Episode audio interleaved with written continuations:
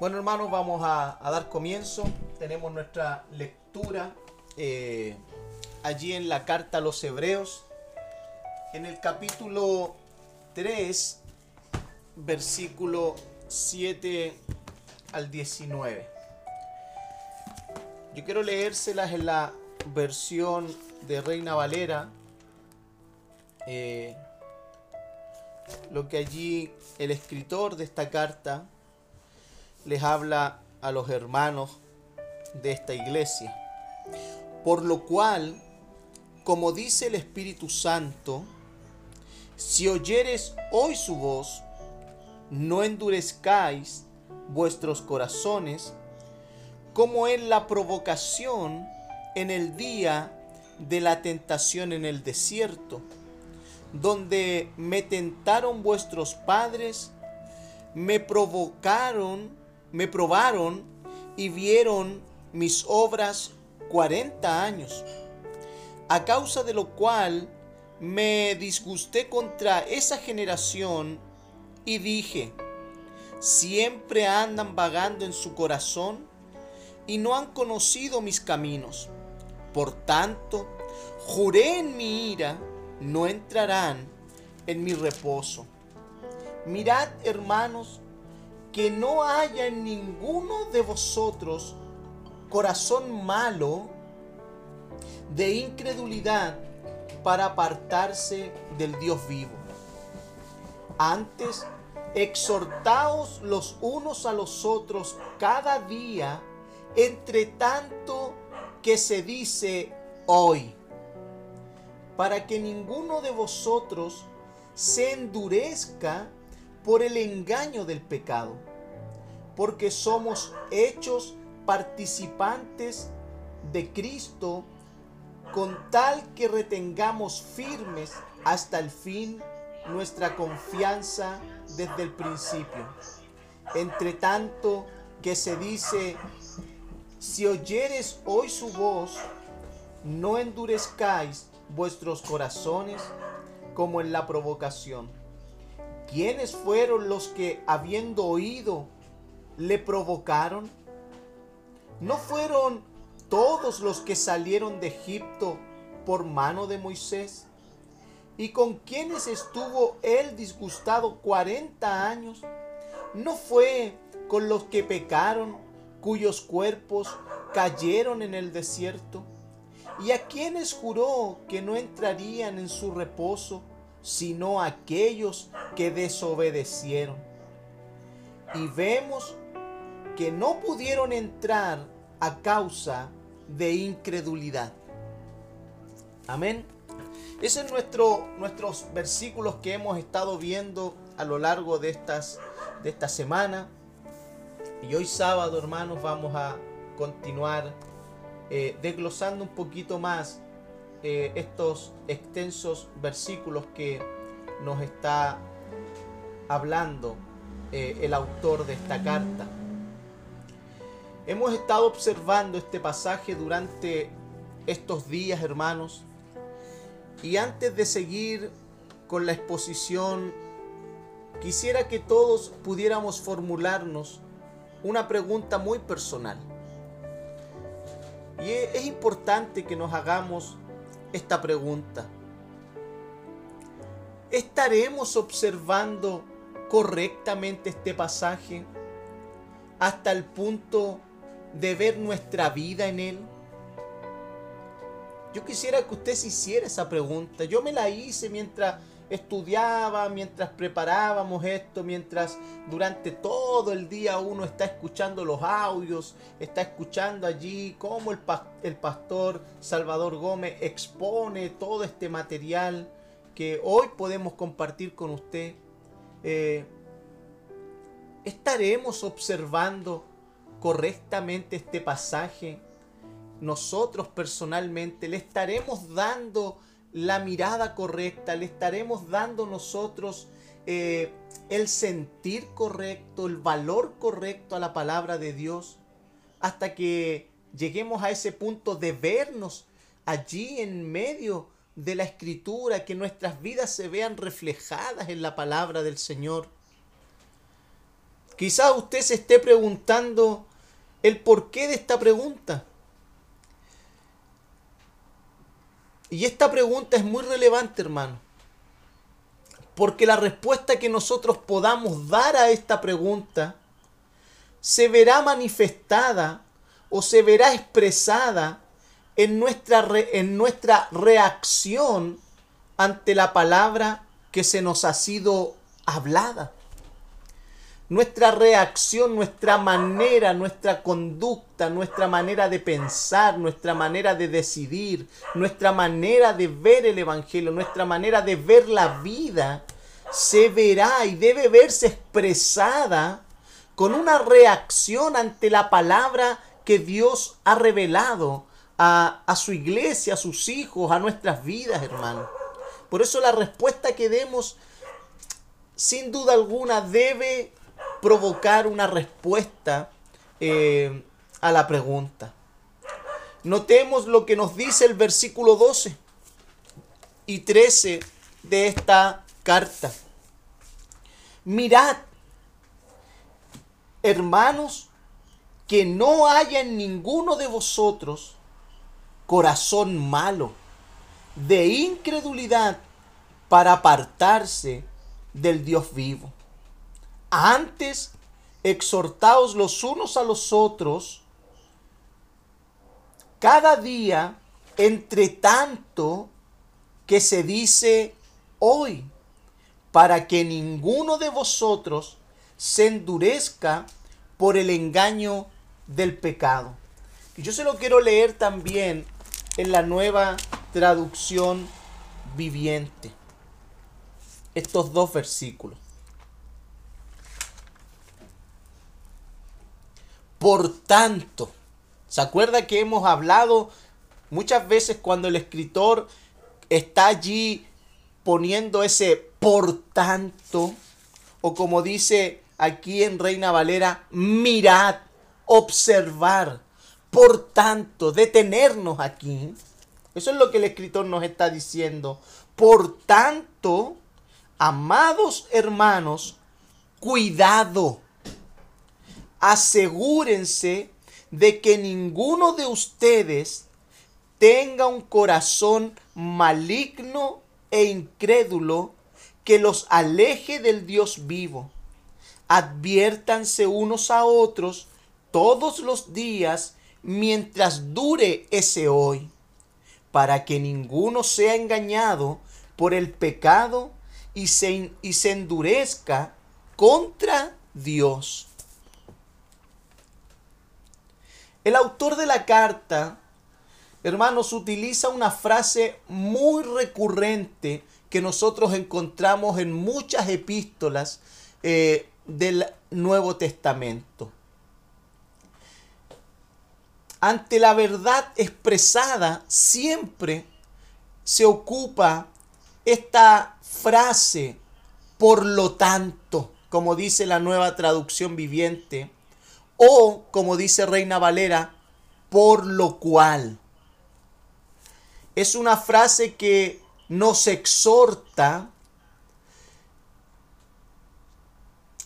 al cuidado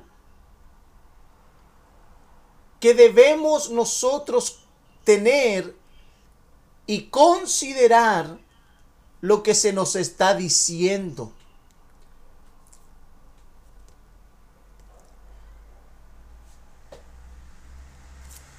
Es un llamado a que nos evaluemos a nosotros mismos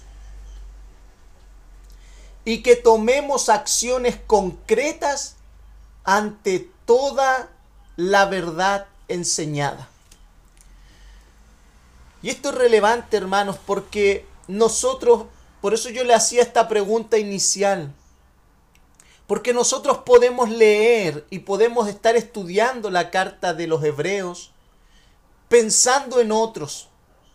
Podemos leer y estudiar la carta de los hebreos mirando a los receptores de la carta. Pero ese hoy también es para ti, también es para mí. Ese hoy también es para la iglesia de hoy.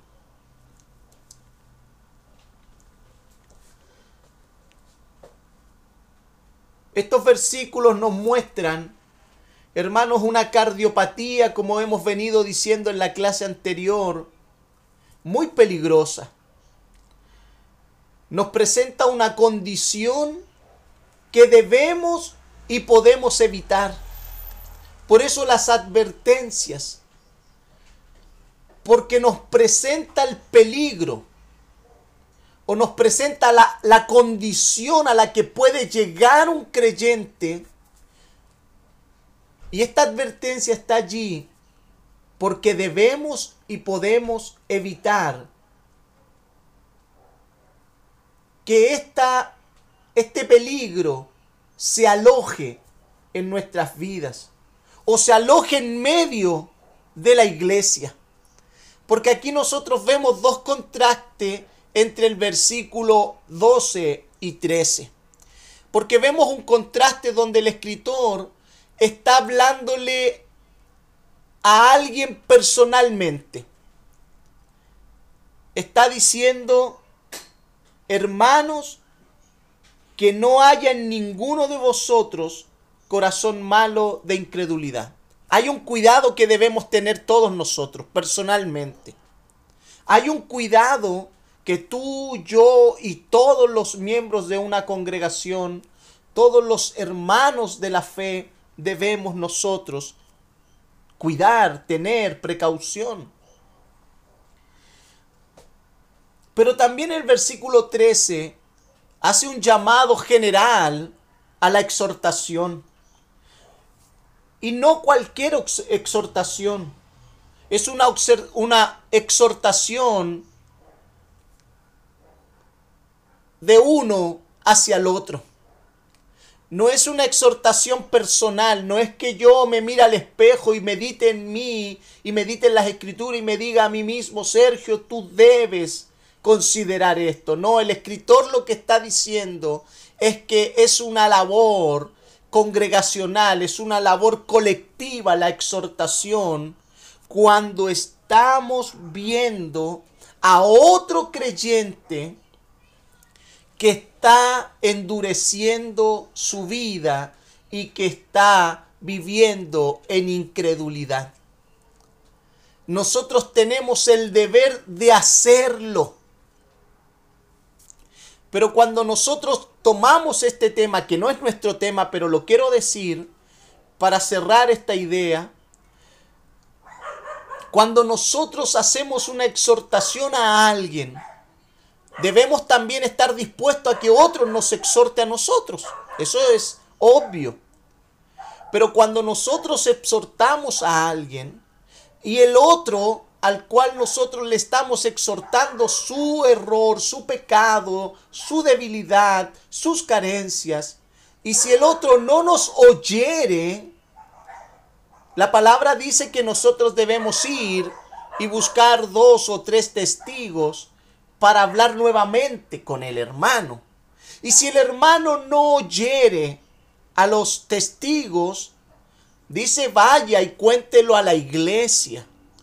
Pero si esa persona no oyere ni siquiera a la iglesia, la palabra nos autoriza y nos dice, bueno, considérenlo como un gentil, como un publicano, como un inconverso, como alguien que no se ha convertido.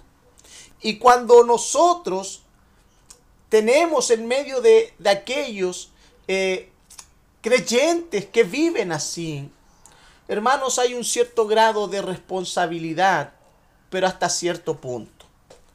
Y en eso eh, podemos profundizarlo en otra ocasión, porque no es nuestro tema.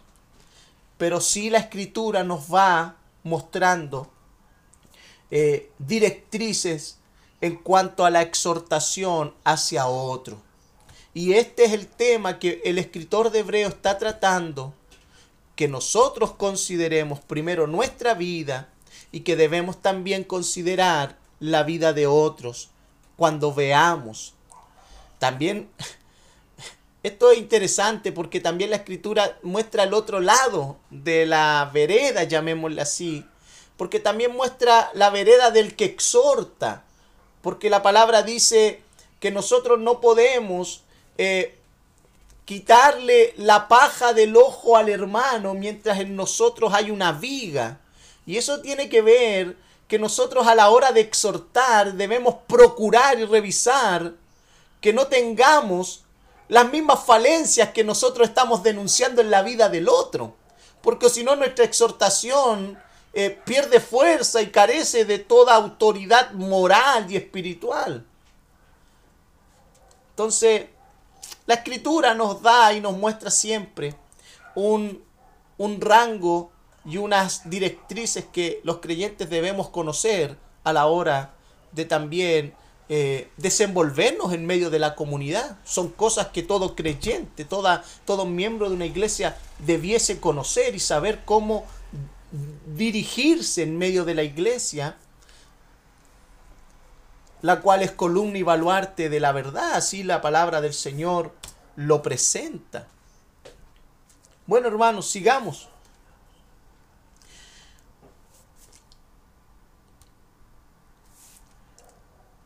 Como dije, el escritor de Hebreo está tratando aquí una cardiopatía eh, que nosotros podemos evitar, un peligro que podemos evitar y un peligro que puede evitarse también que se introduzca dentro de la iglesia. La pregunta es cómo.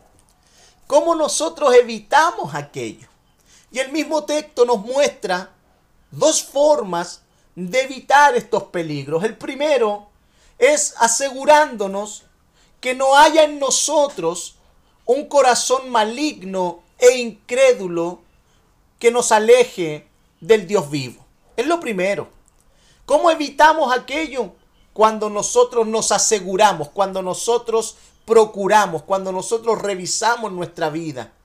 Y en ese revisar, procuramos que no haya en nosotros un corazón maligno e incrédulo. Porque un corazón maligno e incrédulo tiene, trae como resultado un alejamiento del Dios vivo. Como segunda, eh, como segundo punto, eh, ¿cómo podemos evitar estos peligros? Es advirtiéndonos unos a otros todos los días. Todos los días. Por eso la predicación, hermanos, por eso la exhortación, por eso el que nosotros debemos estar siempre reunidos en torno a las escrituras. Porque debemos advertirnos unos a otros todos los días mientras dure ese hoy para que ninguno sea engañado por el pecado y se endurezca contra Dios. Si usted se da cuenta, ambos resultados es Dios el que es abandonado, es Dios eh, el que es rechazado, es el hombre alejándose de Dios.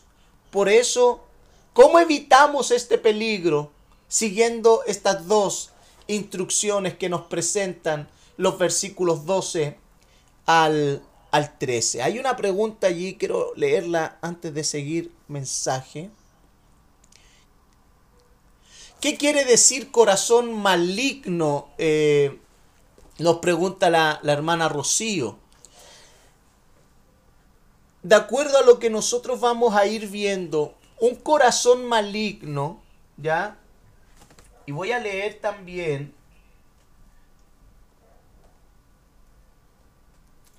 Ese, término lo utiliza la nueva traducción viviente. Pero la Reina Valera utiliza un término que es más conocido por nosotros, que dice que ninguno de vosotros eh, tenga un corazón malo. Un corazón malo. Y hermanos, por naturaleza, nuestro corazón es malo. Y es aquí a donde en la vida del creyente debe producirse el milagro del convertimiento. Porque cuando se produce el milagro de la conversión, el corazón es cambiado. no es perfeccionado, pero es cambiado. Recuerde que Filipenses nos decía que Dios, quien comenzó en vosotros la buena obra, la seguirá perfeccionando hasta que Cristo regrese. La disposición de la vida de un creyente cuando tiene un corazón maligno o un corazón malo, es un corazón o una vida que se opone, que rechaza la instrucción de Dios. Y ojo, ese corazón no siempre lo rechaza abiertamente. Y eso es importante que nosotros tengamos muy claro eso. Siempre un, no siempre un corazón malo, maligno, rechaza la palabra, la voluntad, las ordenanzas de Dios abiertamente, sino que un corazón maligno oye las instrucciones. Por eso el ejemplo del pueblo de Israel, oye, ve lo que Dios hace, pero no pone su vida en concordancia a lo que Dios le ha dicho, no pone su vida en obediencia a lo que Dios le manda, le da exactamente lo mismo. Lo puede oír, puede estar allí, puede ser miembro y participante de una comunidad, oír lo que todos oyen, pero esa vida nunca es transformada porque no ha sido regenerada. Por eso Pablo habla sobre la regeneración del hombre. Nosotros cuando somos alcanzados por el Evangelio y llamados en Cristo, somos regenerados, somos rearmados, somos transformados. Por eso el poder del pecado ya no nos controla. No somos inmunes a las obras del pecado, pero ya no nos controla, ya no nos domina, ya no es nuestro amo, no es nuestro dueño. Podemos y debemos decir no, podemos y debemos resistir. Por eso la palabra dice que debemos nosotros resistir al diablo y él huirá de nosotros. No sé si de alguna manera eh, se responde la pregunta de la hermana Rocío. Pero a medida que avancemos, esperemos ir complementándola aún mejor. Hermanos, el no tener tales cualidades, las que estábamos mencionando, una, una conducta, eh, gracias hermana, eh, asegurándonos de que no haya en nosotros un corazón maligno e incrédulo, y de tener la conciencia y tener la disposición de advertirnos unos a otros. Hermanos, el no tener estas cualidades o estos cuidados, primeramente en nosotros y luego por los otros, seremos arrastrados sin duda alguna a la apostasía si nosotros no tenemos estos cuidados. Y eso es lo que el escritor de Hebreos le está presentando a los hermanos. Por eso la advertencia. Por eso él después utilizará y les demostrará por medio del Antiguo Testamento sus argumentos. Porque es un peligro, hermanos, que lenta, silenciosa, sigilosamente, si nosotros no nos cuidamos, si no prestamos atención, como hemos venido escuchando, seremos arrastrados hacia la apostasía. Y una de las cosas que debemos ver con mucho temor, que ser presa de la apostasía no es que terminemos fuera de la comunidad cristiana, y preste atención a esto, hermanos. Debemos ver con mucho temor que ser arrastrado, ser presa de la apostasía, no terminará o no derivará en que terminemos fuera de la comunidad cristiana, fuera de la iglesia o fuera de la comunión con otros creyentes. Podemos estar junto a una comunidad cristiana y podemos hasta decir profesar fe en Cristo y estar apostatando de esa misma fe. Eso es posible. Por eso el autor de la carta presenta esta advertencia. Porque si no fuese posible, ¿para qué advertir algo que no fuese posible? Porque alguien que se aparta se apartó de la fe y terminará lejos. Pero lo que el escritor está diciendo, que podemos estar allí, podemos decir profesar fe en Cristo y estar apostatando de esa misma fe.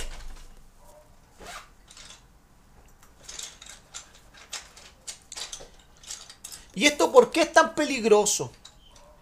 Porque el que está en esta condición, el que está siendo arrastrado por la apostasía, el que se encuentra en esa condición, no aprecia,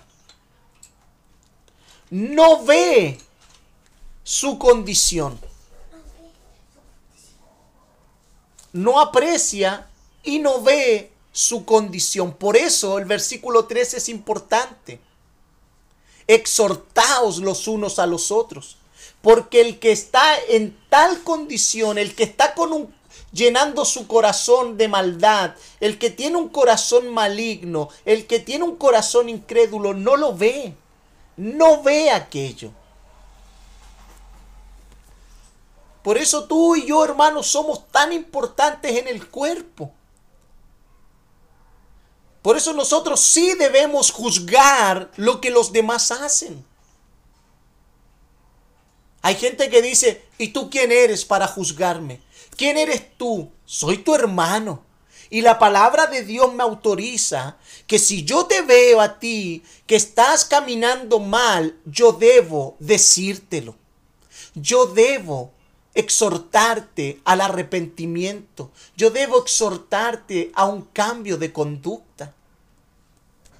El asunto es que muchas personas ven esto como algo mal visto cuando la escritura lo dice y lo presenta como algo bueno.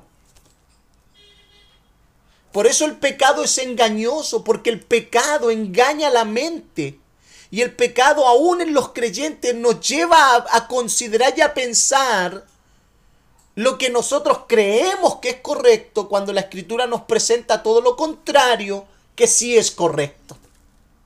Pero muchas veces es más importante o le damos más valor a lo que pensamos nosotros y no a lo que la escritura nos enseña y nos manda hacer. Por eso el engaño del pecado es peligrosísimo, hermanos. Porque el pecado, hermano, es sigiloso. Es muy silencioso cuando quiere actuar para engañarnos. Recuerde a Adán y Eva.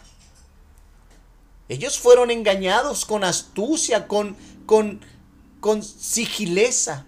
Satanás no les dijo nada que Dios no haya dicho en cierta manera. Lo único que él, en su astucia y en su engaño, tergiversó lo que Dios había dicho. Y ellos lo asociaron como, sí, tienes razón. Y se dieron al engaño del pecado. Y muchas veces en las iglesias y en la vida de los creyentes también cedemos a esos engaños producto del modelo del mundo, producto del pensamiento del mundo, producto de los estándares del mundo. Por eso la escritura también nos advierte que nosotros debemos renovar nuestro entendimiento, debemos ser renovados en el entendimiento, pero no en el entendimiento de este mundo, sino que ser renovados en el entendimiento de las sagradas escrituras. Es allí donde nosotros debemos renovar, donde debemos quitar lo que el mundo nos presenta y adoptar lo que la palabra de Dios nos exhorta que debemos abrazar y considerar.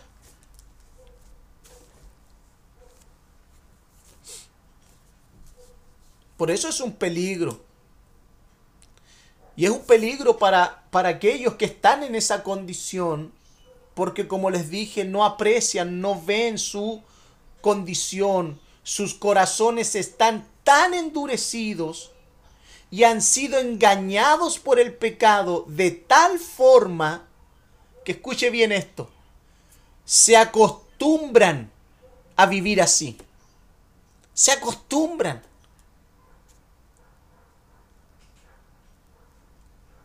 Se acostumbran, por ejemplo, hermano, le voy a dar unos ejemplos para que los consideremos. Se acostumbran a estar un domingo en una reunión y el resto de la semana vivir para sí mismo. Se olvidan de la iglesia, se olvidan de la fe, se olvidan de la comunión. Pero están un domingo.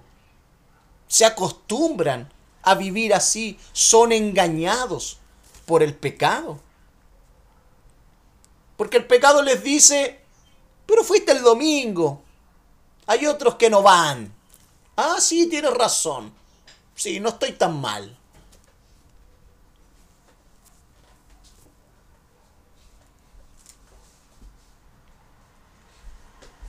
Fui a la iglesia el domingo. Sí, canté, alabé al Señor, escuché la palabra, pero a la hora de vivir el resto de la semana, Nunca consideré a Dios, nunca oré, nunca tuve comunión con los hermanos, decidía por mí mismo, nunca consideré a Dios en mis decisiones, en mis acciones. Vivía para mí mismo. Se acostumbran, hermanos, a escuchar el mensaje del Evangelio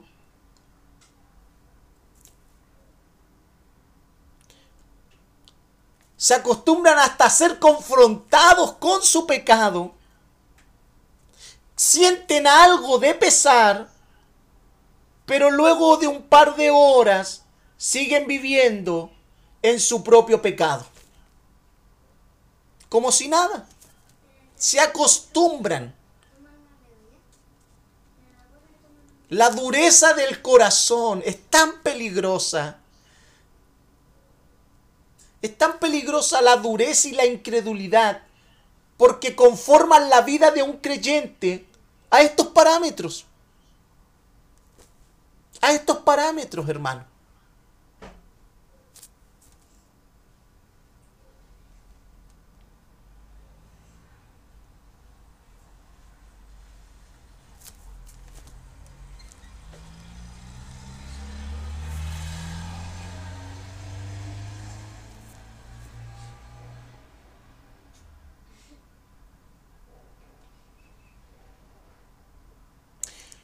Acompáñeme allí a Segunda de Corintio, miren. Veamos Segunda de Corintio, hermanos. Allí en el capítulo 4, versículo 3 al 4.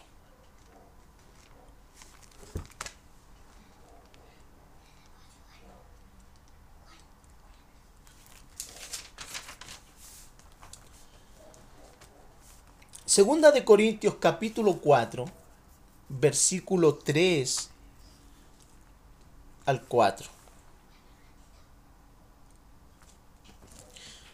Dice de la siguiente manera, hermanos, si la buena noticia que predicamos está escondida detrás de un velo, solo está oculta de la gente que se pierde.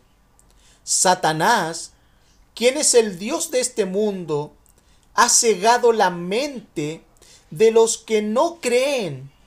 Son incapaces de ver la gloriosa luz de la buena noticia.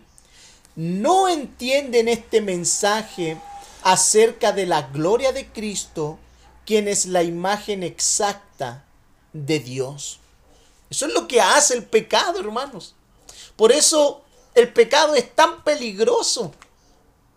A veces nosotros pensamos que el pecado es simplemente cometer inmoralidad. Es simplemente hacer algo eh, sexualmente inapropiado. O hacer un asesinato. O robar. O mentir. No, hermanos, el pecado también engaña. También es peligroso por el engaño. No, si yo no peco. Yo no hago nada malo. Sí, quizás no hagamos nada malo, pero somos engañados por el pecado. Por eso es tan peligroso el pecado. No debemos nosotros enmarcar el pecado con, como una acción de, sino que debemos enmarcar el pecado con la advertencia peligro, no acercarse. Estar despierto. Por eso la escritura dice que debemos estar alertas.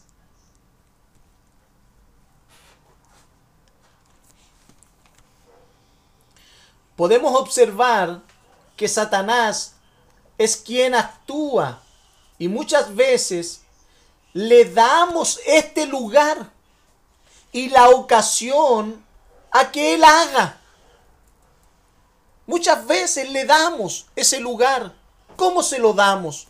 Cuando la palabra del Señor no es una importancia para nosotros.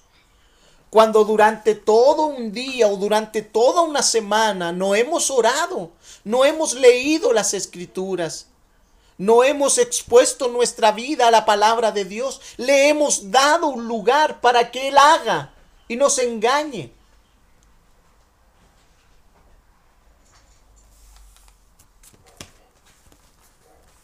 Y esas cosas terminan endureciendo y llevando la vida a la incredulidad.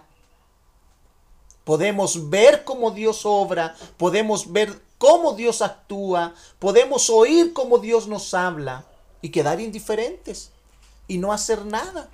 Actuar en incredulidad, porque eso es lo que acompaña la dureza del corazón o la dureza del corazón acompaña a la incredulidad. Ambas son inseparables. Acompáñeme allí al libro de Efesios. Allí en el capítulo 4.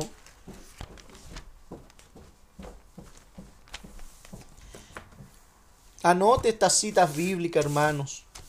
Márquelas. Efesios capítulo 4, versículo 17 al 32, hermanos. Preste atención a lo que vamos a leer. Con la autoridad del Señor digo lo siguiente, ya no vivan como, los que no conocen a Dios, porque ellos están irremediablemente confundidos, tienen la mente llena de oscuridad, vagan lejos de la vida que Dios ofrece, porque cerraron la mente y endurecieron el corazón hacia Él han perdido la vergüenza, viven para los placeres sensuales y practican con gusto toda clase de impureza. Pero eso no es lo que ustedes aprendieron acerca de Cristo, ya que han oído sobre Jesús y han conocido la verdad que procede de Él. Desháganse de su vieja naturaleza pecaminosa y de su antigua manera de vivir que está corrompida por la sensualidad y el engaño. En cambio, dejen que el Espíritu les renueve los pensamientos y las actitudes. Pónganse la nueva naturaleza creada para ser a la semejanza de Dios, quien es verdaderamente justo y santo. Así que dejen de decir mentiras. Digamos siempre la verdad a todos, porque nosotros somos miembros de un mismo cuerpo. Además, no pequen al dejar que el enojo los controle. No permitan que el sol, se, el sol se ponga mientras siguen enojados, porque el enojo da lugar al diablo. Si eres ladrón, deja de robar. En cambio, usa tus manos en un buen trabajo digno y luego comparte generosamente con los que tienen necesidad. No empleen un lenguaje grosero ni ofensivo. Que todos, que todo lo que digan sea bueno y útil a fin de que sus palabras resulten de estímulo para quienes las oigan. No entristezcan al Espíritu Santo de Dios con la forma en que viven. recuerden que Él los identificó como suyos y así les ha garantizado que serán salvos el día de la redención. Líbrense de toda amargura, furia, enojo, palabras ásperas, calumnias y toda clase de mala conducta. Por el contrario, sean amables unos con otros, sean de buen corazón y perdónense unos a otros, tal como Dios los ha perdonado a ustedes por medio de Cristo. Alcanza a ver cómo Pablo instruye a una iglesia. Porque todos estos problemas, todas estas cosas pueden existir y existen en medio de los creyentes. No estamos ajenos a esto, hermanos. No lo estamos. Por eso es importante y vuelvo a recordar la pregunta.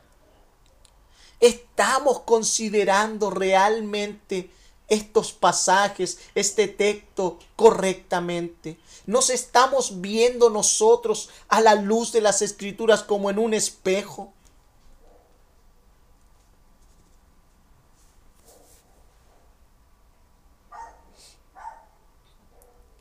En todos estos versículos Pablo les está hablando a una iglesia, hermanos.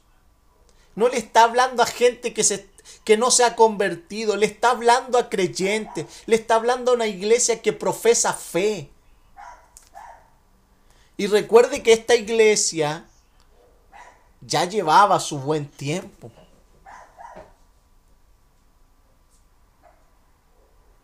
Y les dice, hermanos, deben vestirse de Dios y dejar su vieja manera de vivir, porque es eso lo que lleva la dureza, la incredulidad, el pecado, el engaño, cuando no abandonamos nuestra vieja manera de vivir. Y es Dios quien quiere que nosotros reaccionemos a lo que su palabra nos enseña. Hermanos, debemos ser una evidencia de transformación. Que cuando nos vean nuestras familias, nos vean nuestros hermanos, nos vean nuestras, eh, nuestros vecinos, nos vean las personas, puedan ver que Dios ha transformado nuestra vida. Desde adentro hacia afuera. No solo estéticamente. No solo estéticamente. Oh, ahora uso corbata. Oh, ahora eh, no me he visto tan eh, desarreglado. Ya no, no, uso el pelo largo. Eh, no uso aro. No, no sé. No tengo un vocabulario grosero. No, hermanos. Es desde adentro hacia afuera. Lo que está sucediendo adentro se ve reflejado hacia afuera.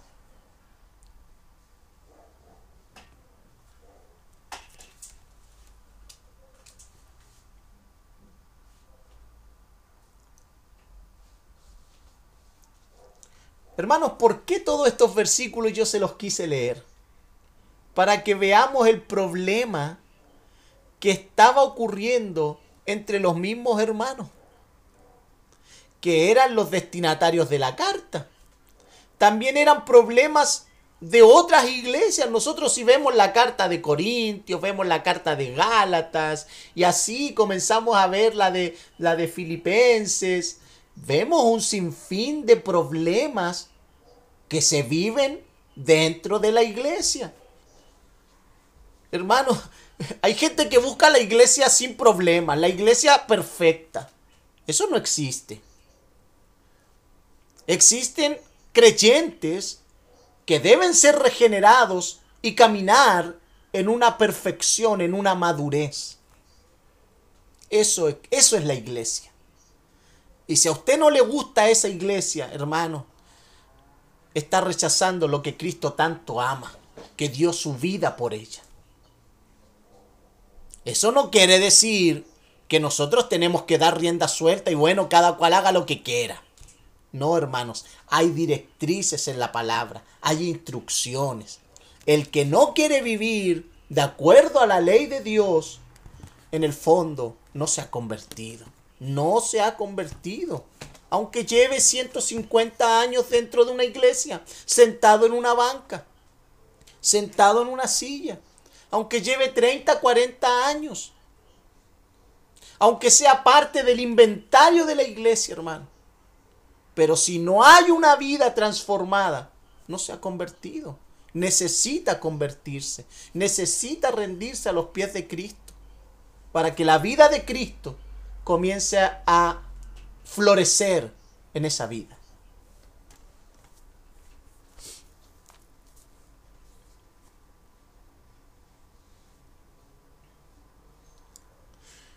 Por eso, hermanos, veamos a qué recurre el escritor de Hebreos para poder tratar este asunto de dureza e incredulidad que estaba ocurriendo allí en medio de la iglesia, en medio de los hermanos.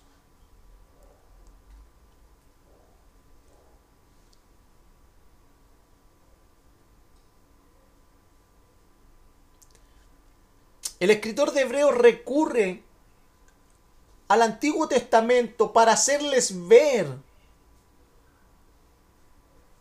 y que ellos vean su propio problema. ¿Por qué recurre al Antiguo Testamento? Porque el escritor de Hebreos busca convencerles de lo que él les está diciendo, de lo que él ha observado que está ocurriendo en la iglesia.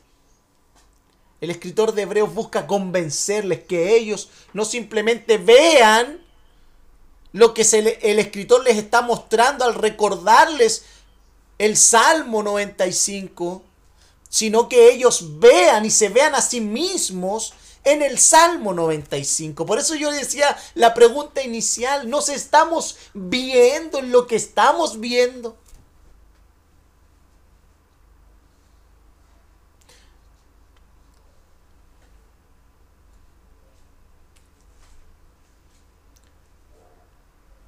Porque hermanos, lo que el escritor de Hebreos les está exponiendo a estos hermanos no es meramente una opinión personal del escritor, sino que es un asunto de Dios para con ellos.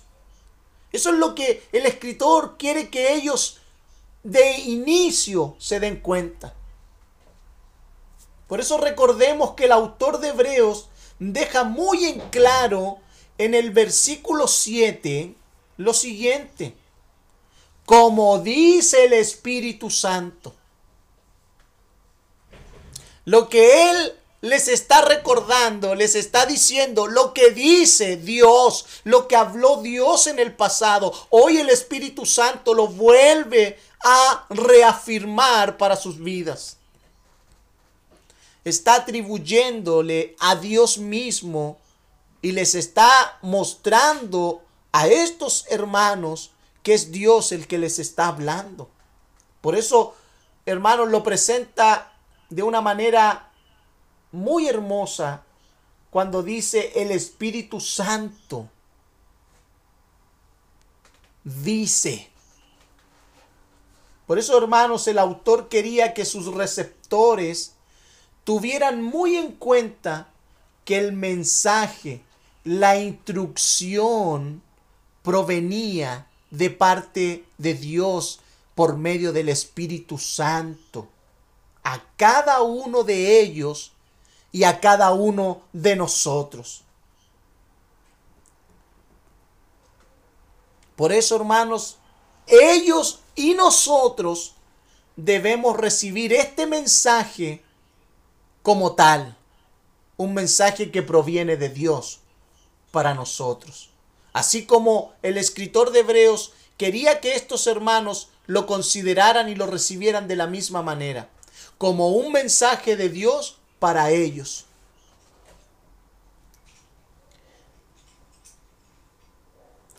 Y es por ello que el autor recurre al Antiguo Testamento como lo acabo de mencionar, para demostrarles con base bíblica lo que Él les está planteando.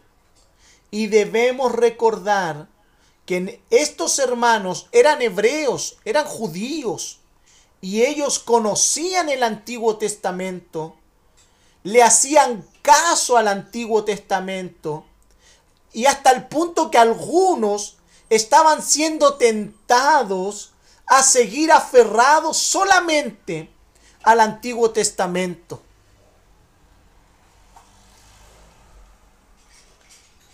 Y por eso él, el escritor de Hebreos, cita el Antiguo Testamento al conocer a sus receptores, al conocer a los que él les estaba enviando la carta. Él les dice, muy bien, les dice, bueno, ustedes se aferran a la ley. Bueno, vamos al Salmo 95. Veamos lo que dice el Salmo 95. Y el escritor de Hebreos ocupa el Salmo 95 para tratar este asunto que ellos estaban experimentando. ¿Qué hace el autor? Aplica las escrituras para contrastar la condición en la que ellos se estaban encontrando. ¿Qué hace el escritor de Hebreos? Toma las escrituras, los confronta, les muestra su pecado, les muestra su mala conducta, su caminar doble con la palabra.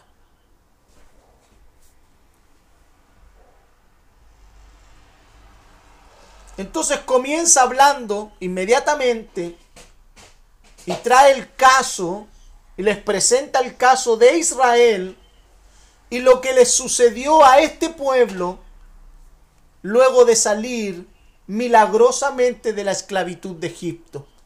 Ellos conocían esto y el escritor de Hebreos quería que ellos se vieran en sus antepasados porque estaban caminando de la misma manera que sus antepasados.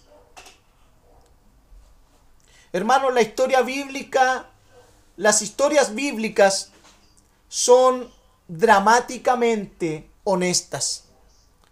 Cuando nosotros vemos las experiencias, las historias de la Biblia, son dramáticamente honestas.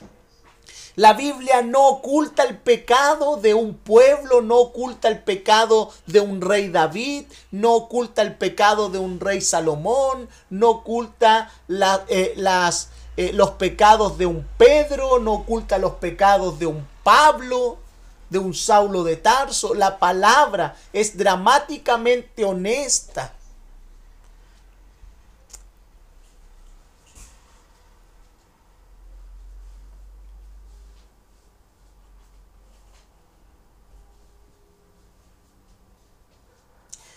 Y lo que nosotros podemos ver en las escrituras, que el autor les está diciendo,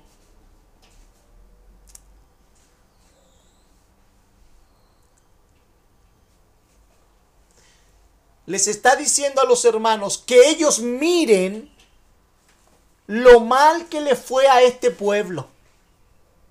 Por eso les recuerda a sus antepasados. Porque el escritor quiere que estos hermanos, que estos creyentes vean lo mal que le fue al pueblo de Israel en el desierto. Es como si les estuviera diciendo, mira, mira hasta dónde llegó el pueblo. Hasta dónde llegaron en este en estos 40 años en el desierto, hasta dónde llegaron producto de la dureza y la incredulidad de sus corazones. Y les está diciendo el escritor, tengan cuidado, tengan cuidado. Y eso es lo que les dice el escritor de Hebreos. Tener cuidado, tengan cuidado de esto. Ahora, ¿Por qué, hermanos, tenemos ejemplos hasta dónde puede llegar un pueblo, un creyente, una iglesia, si no tenemos cuidado.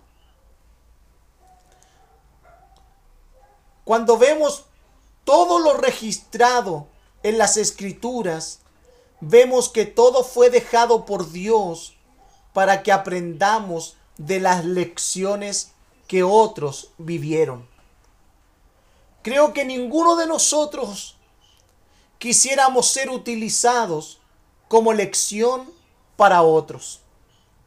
Pero Dios, para cumplir con sus propósitos, Dios hace y usa todo y a todos conforme a su voluntad para que sus propósitos se lleven a cabo. Por ejemplo, hermanos, tenemos a un Job. Nos sirve de ejemplo de aflicción un Job. Pero nadie quiere ser Job.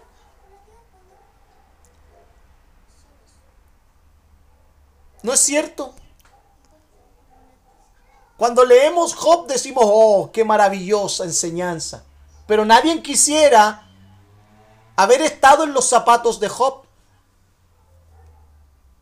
Y eso es cierto, hermanos. Nadie. Y nosotros mismos, ni nosotros mismos quisiéramos estar allí.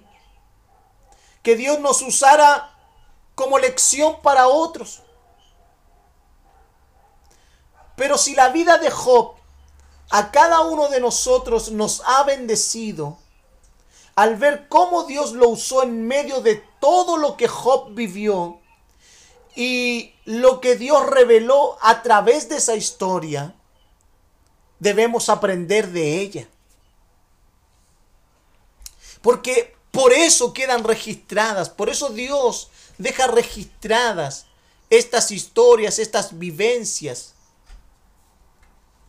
que otros tuvieron. También Elí. Elí nos sirve también de ejemplo, de advertencia, para no ser padres descuidados, que no confrontan el pecado de sus hijos. Pero Elí lo vivió en carne propia. Él vivió el dolor de no confrontar a sus hijos en su pecado. Él vivió el dolor de que sus hijos murieran por no confrontarles en su pecado, por no ser un padre que les dijera a sus hijos, eso está mal, eso ofende a Dios, eso no es correcto.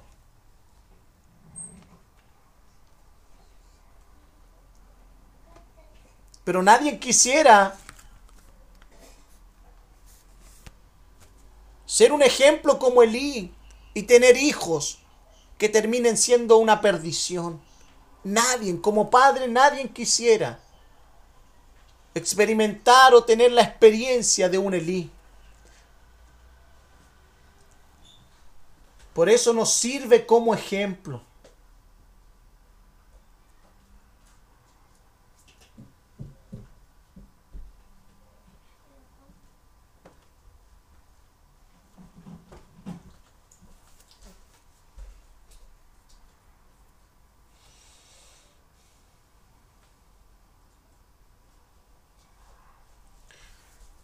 Pero sin duda alguna, si somos negligentes, si somos duros de corazón, si somos incrédulos, podemos terminar siendo ejemplos de dolor para otros.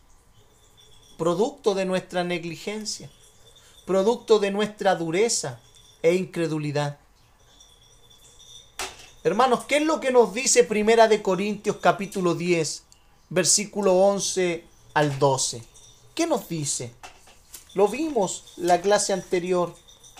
Allí en Primera de Corintios capítulo 10, versículo 11 al 12.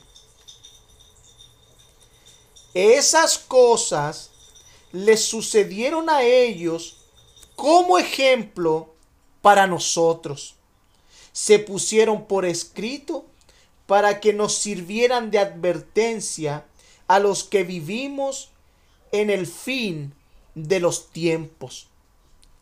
Si ustedes piensan que están firmes, tengan cuidado de no caer. Hay personas que no consideran estas experiencias. No, a mí nunca me va a tocar esto. Si estás firme, cuida de no caer. Pero la palabra nos dice que debemos considerar las experiencias de otros.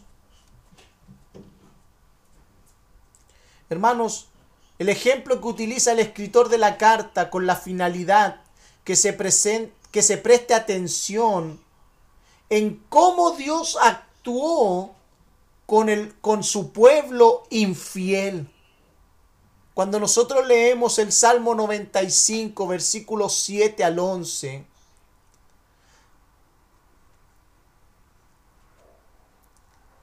dice, el Señor dice,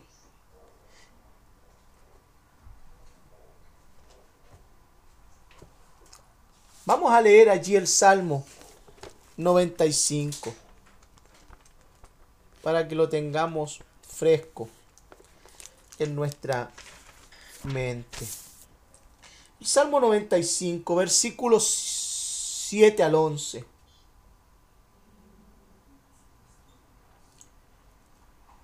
Porque Él es nuestro Dios, somos el pueblo que Él vigila, el rebaño a su cuidado.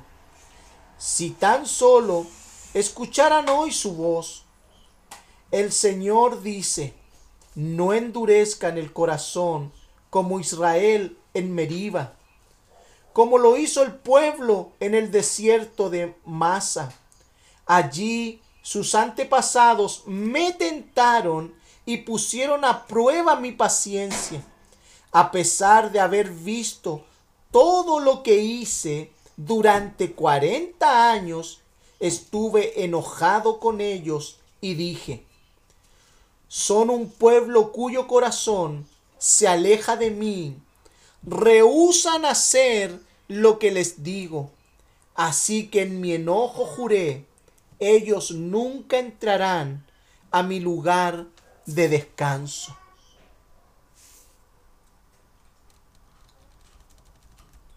Hermanos, como mencioné anteriormente, el texto lo presenta como dice el Espíritu Santo. Hermanos, si hay algo que debemos notar muy bien,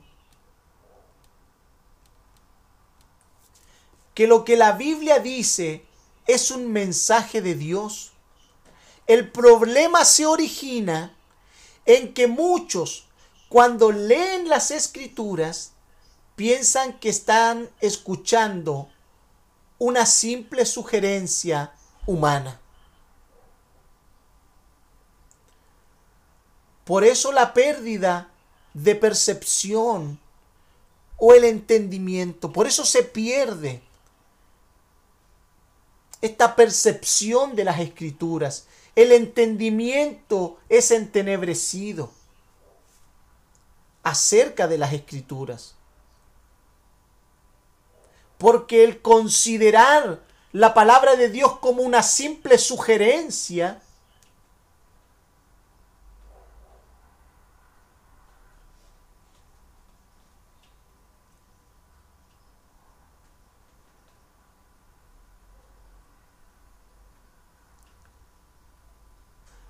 nos pone en una condición de afrenta ante Dios. Cuando simplemente consideramos la palabra de Dios como una sugerencia.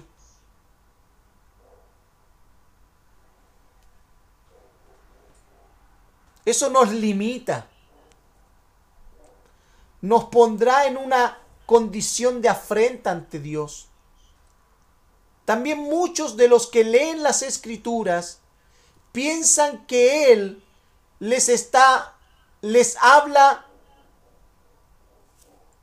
perdón, muchos de los que leen las escrituras piensan que el que les habla es uno igual a ellos.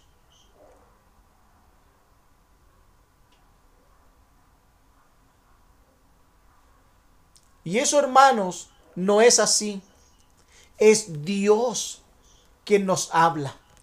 ¿Se, recuerda al inicio de esta carta? Dios nos ha hablado. Es Dios. Hermanos, cuando leemos las escrituras no podemos leerlas sin la reverencia de que es Dios quien nos habla. No podemos, no debemos hacer, no debemos tentar a Dios con aquello. No debemos ofender a Dios con aquello.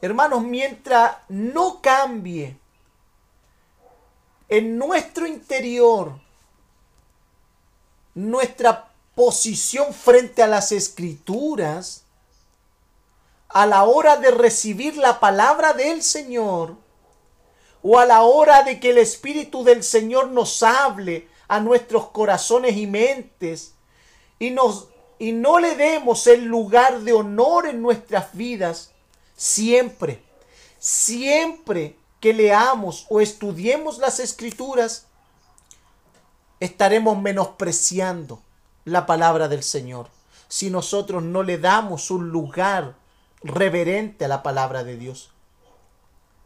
Estaremos menospreciando la palabra del Señor al no considerar que es un mensaje que proviene de Dios hacia nosotros. Por eso, hermanos, debemos notar que los hermanos que se mencionan en la carta tenían sus problemas. Y el escritor de Hebreos trata esos problemas citando las escrituras. Y en contraste con nosotros en nuestros tiempos, no somos la excepción de no tener problemas que deben ser corregidos por medio de las escrituras.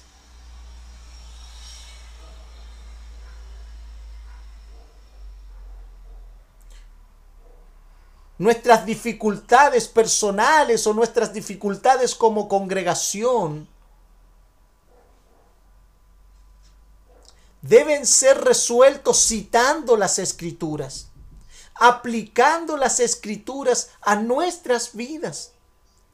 Y ese mensaje de las escrituras no puede llegar, nos puede, perdón, nos puede llegar con la lectura regular de las escrituras. O a través de un libro cristiano. Por medio de las palabras de un hermano. El cual nos puede amonestar o nos puede aconsejar o también nos puede llegar por medio de la predicación de la palabra del Señor.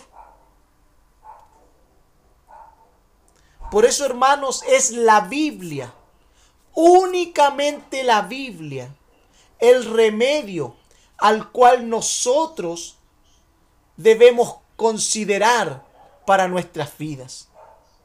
Es el remedio que nosotros necesitamos prestar mucha, pero mucha atención. Y hermanos, consideremos que el problema que estos hermanos de la carta tenían era muy serio. No era cualquier problema. Era un problema de dureza del corazón. Era un problema de incredulidad. Pero la palabra del Señor era suficiente para resolver ese problema. Y hermanos, para nuestra condición, para nuestros problemas, para nuestros asuntos como iglesia o como creyentes, la palabra del Señor es suficiente. Y debe ser para nosotros suficiente para resolver nuestros asuntos. Si pretendemos resolver nuestros asuntos por medio de nuestros criterios, hermanos, vamos a perder el tiempo. El escritor de Hebreos nos muestra un ejemplo muy claro. En medio de una dificultad hay que presentar la escritura. Y todos debemos converger hacia las escrituras.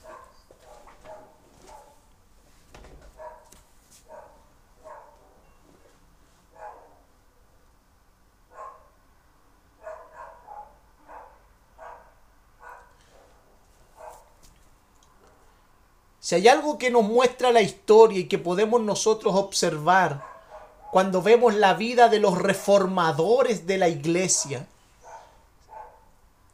es que estos reformadores buscaban primeramente conformar sus propias vidas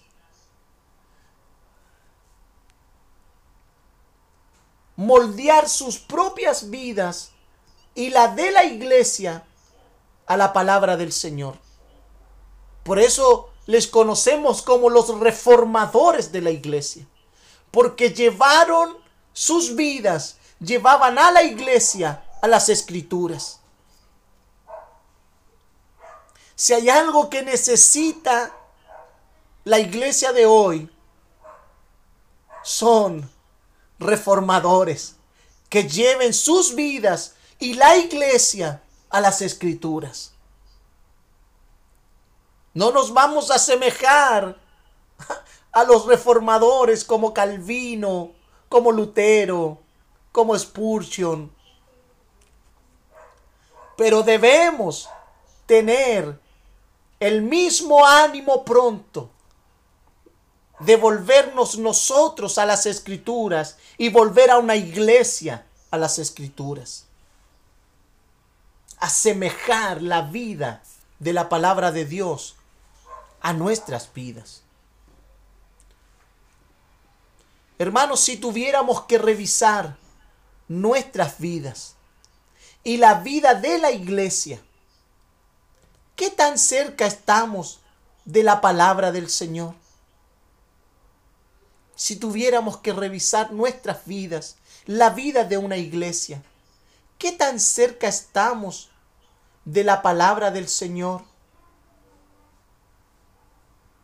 Si al abrir la Biblia y la comparo con mi vida, ¿puedo yo evidenciar las marcas del Evangelio en mí? Al abrir la Biblia, ¿puedo identificar las marcas del Evangelio en medio de una congregación?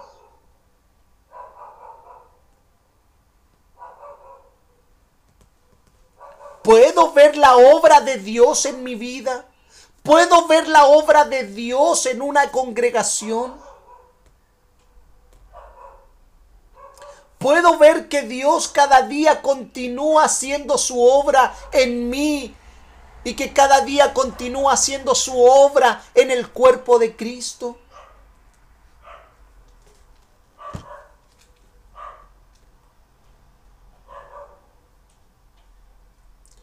Hermanos, estas cosas son estas cosas que debemos detenernos a considerar y preguntarnos a nosotros mismos para estar firmes y fundados en las escrituras. Debemos preguntarnos estas cosas. Debe haber un momento en nuestra vida que nos detengamos a preguntarnos esto.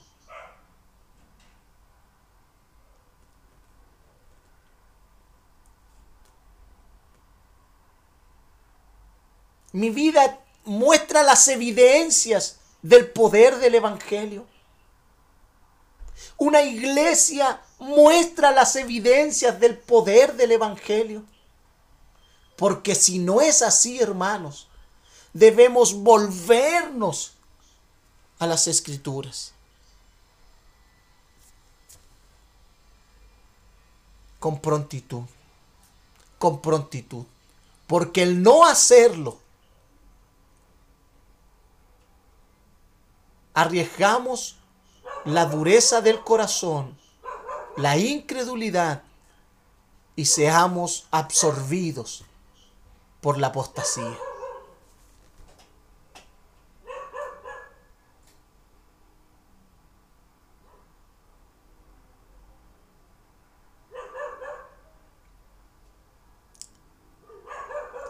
Vuelvo a repetir, hermano, porque sabe, tenemos que preguntarnos esto.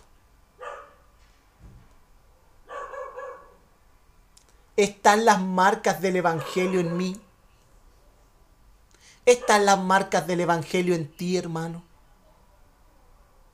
¿Están las huellas del Evangelio?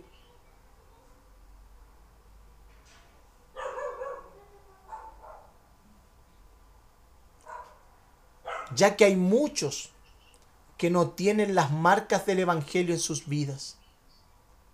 Siempre terminan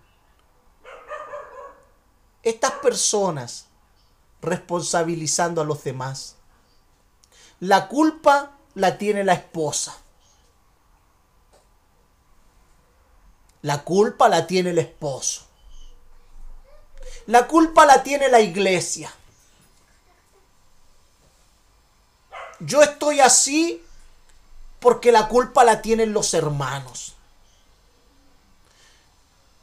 Yo soy así porque la culpa la tiene la forma en que la iglesia adora a Dios. A mí no me parece.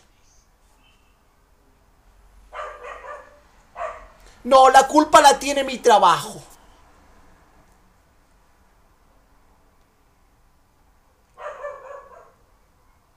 No, la culpa la tiene el, el, el, hermano, la presencia de un hermano, de una hermana, de una familia.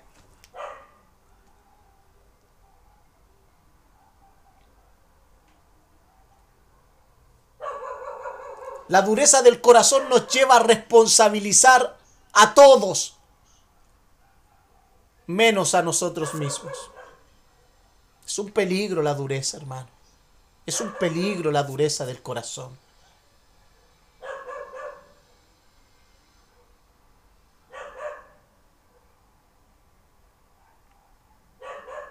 Por eso, hermanos, el incrédulo siempre terminará responsabilizando a los demás de su condición espiritual. Siempre.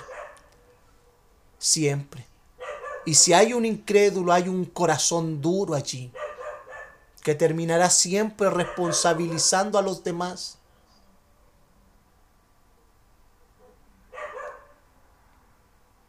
por la condición espiritual de su propia vida.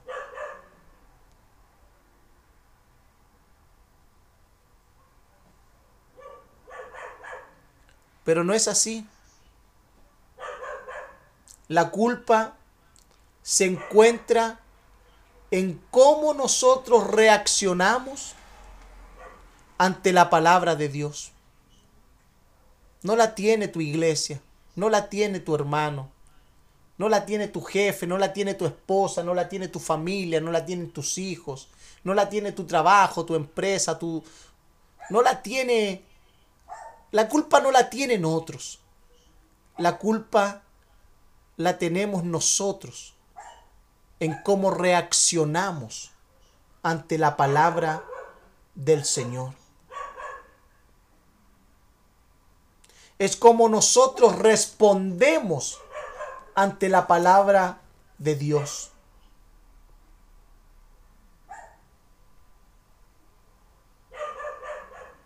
Es como nosotros respondemos ante la palabra de Dios enseñada por Él.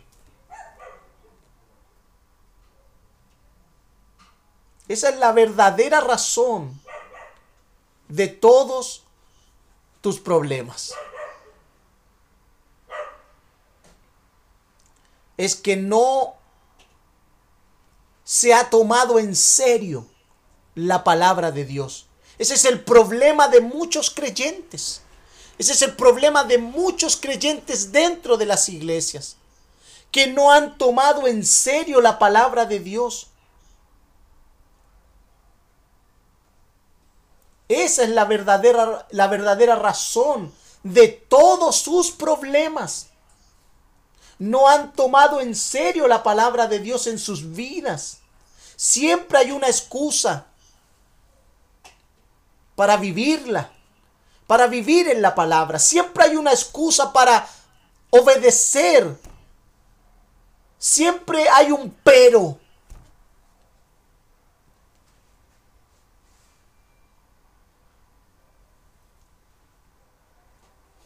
Y la dureza del corazón, hermanos, llega a tal grado que cuando son amonestados o corregidos, solo pueden ver estas personas a los vehículos que Dios utiliza para hablarles de la palabra de Dios. Ellos no son capaces de ver al Dios de la palabra. No pueden ver que es Dios mismo hablándoles. Y eso es el resultado de un corazón duro e incrédulo. Hay muchos creyentes que viven de una dureza del corazón y cuando va alguien a amonestarles, ellos dicen vienes a molestarme porque ven el vehículo, no ven a Dios que está moviéndose a través de ese hermano, de esa hermana. Y terminan enemistados con los vehículos, con los medios que Dios utiliza para llevarles la palabra de verdad. Por eso esa es la verdadera razón de muchos creyentes, el problema de muchos creyentes. Es que no han tomado en serio la palabra de Dios. Por eso el escritor de Hebreos dice en el versículo 7, por eso el Espíritu Santo dice, notemos que no dice dijo, sino lo presenta, no lo presenta en tiempo pasado, sino que lo presenta en tiempo presente, en un tiempo continuo. Lo que Dios habló, hermanos, en ese día, en ese hoy, para los israelitas, que fueron sacados de Egipto fue el mismo hoy que recibieron los israelitas que entraron en la tierra prometida. Y es el mismo hoy que recibieron los receptores de la carta a los hebreos. Y es el mismo hoy que hoy recibimos nosotros en esta noche. Es el mismo hoy.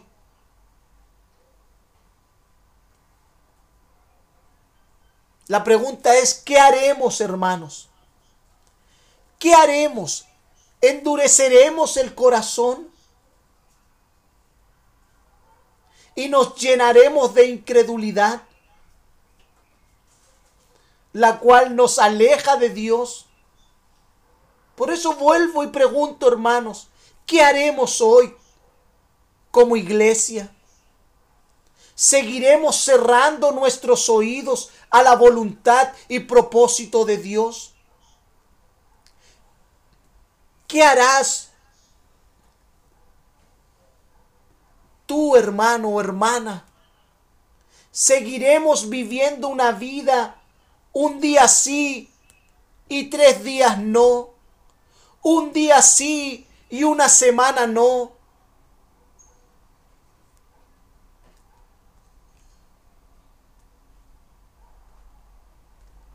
sin compromiso, sin, identificación con el Evangelio, ¿qué haremos, hermanos? ¿Seguiremos provocando a Dios? ¿Seguiremos provocando a Dios a ira por nuestra dureza de corazón e incredulidad?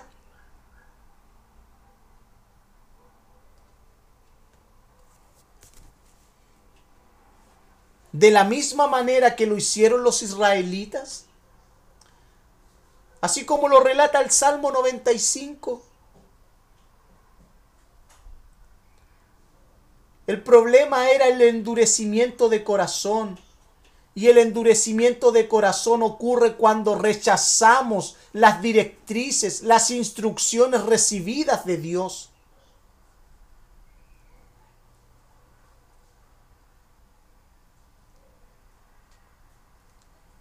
Hermanos, ¿qué sucedía con este pueblo? Dios decía algo y ellos veían las actuaciones de Dios pero las respuestas de sus corazones y sus conciencias no eran de acuerdo al mensaje que Dios les estaba dando. Cada vez que este pueblo reaccionaba de manera inapropiada, pecaminosa y rebelde a las directrices e instrucciones de Dios, el corazón de ellos se iba engruesando y la conciencia en su percepción se va debilitando hasta hacer caso omiso, no tomar en cuenta lo dicho y hecho por Dios. Eso es ser duro e incrédulo de corazón.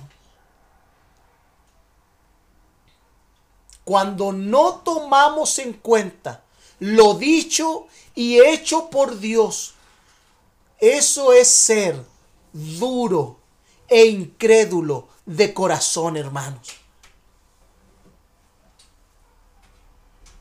¿Qué haremos? ¿Seguiremos provocando a ir a Dios?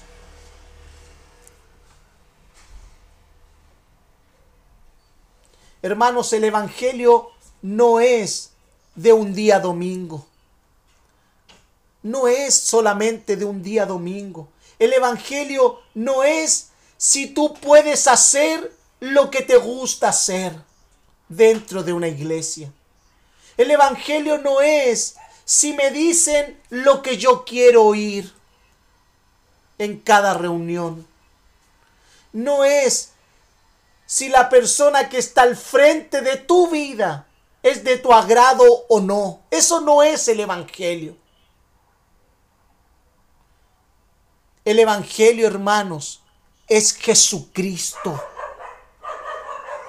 Por eso Hebreos dice, puestos los ojos en Jesús. Es como nosotros debemos caminar, es como nosotros debemos vivir, es como nosotros debemos actuar, es como nosotros debemos pensar, es como nosotros debemos hablar, hermanos. Que el Evangelio penetre hasta los tuétanos de nuestro ser Por eso es puesto los ojos en las escrituras. Es como nosotros debemos honrar y servir en el reino de Dios. Su palabra nos proporciona todo lo que tú y yo y una iglesia necesita, hermanos. No es fuera de las escrituras como debemos vivir. Es en las escrituras, hermanos, cómo debemos vivir. Termino con esto, hermanos, y disculpe que me extienda tanto. Dios nos ha hecho con la capacidad de decidir y de elegir. Dios no nos creó como robot que solo siguen órdenes programadas a obedecer. Dios no quiere que le obedezcamos sin voluntad. Dios quiere que voluntariamente decidamos obedecerle y rendirnos a sus instrucciones que nos muestran su buena voluntad. Hermanos, si Dios nos creó con voluntad, con la capacidad de elegir, con la capacidad de tomar decisiones, eso es maravilloso. Que Dios nos haya creado así pero somos responsables de esas decisiones tomadas conforme a nuestra naturaleza. Él nos dio la capacidad de elegir y somos responsables de esas decisiones. Pero el problema del hombre es que comprende mal esta libertad, es que comprende mal este regalo que Dios nos ha dado de decisión. Porque el hombre piensa que si Dios le ha dado la libertad de hacer o no hacer algo, es que Dios debe aceptar este asunto, que debe aceptar mis decisiones. Es que Dios debe es que Dios debe asumir la decisión. Y hermanos, no es así. Nosotros no debemos decidir como que si a Dios no le importara lo que nosotros decidimos. A Dios le importa. A veces nosotros vivimos y actuamos y decidimos y elegimos en contra de la voluntad de Dios o el menosprecio de su voluntad. Y pensamos que a Dios eso no le importa.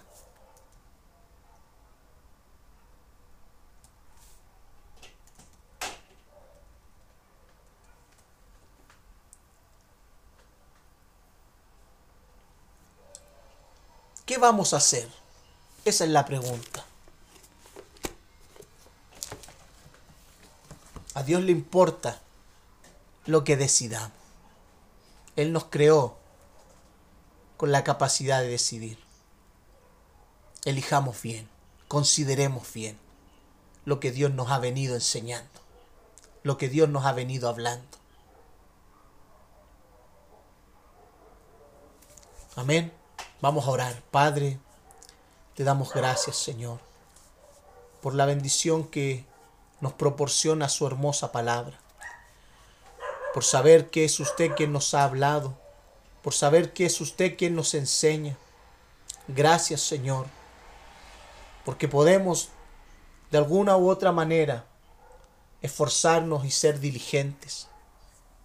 Señor, oramos para que su gracia nos pueda a cada uno de nosotros seguir enseñando, seguir guiando que nuestros corazones sean transformados en un corazón de carne, en un corazón sensible, en un corazón sencillo, en un corazón, Señor, que se doblega con ternura, con voluntad propia, delante de sus instrucciones, delante de su palabra. Señor, no queremos menospreciar el consejo de su palabra y no tomar atención a las advertencias y a los peligros de la dureza y la incredulidad, porque ellas nos separan del Dios vivo. Ayúdenos a ser diligentes, ayúdenos a caminar con diligencia. Gracias le damos por medio de Cristo Jesús.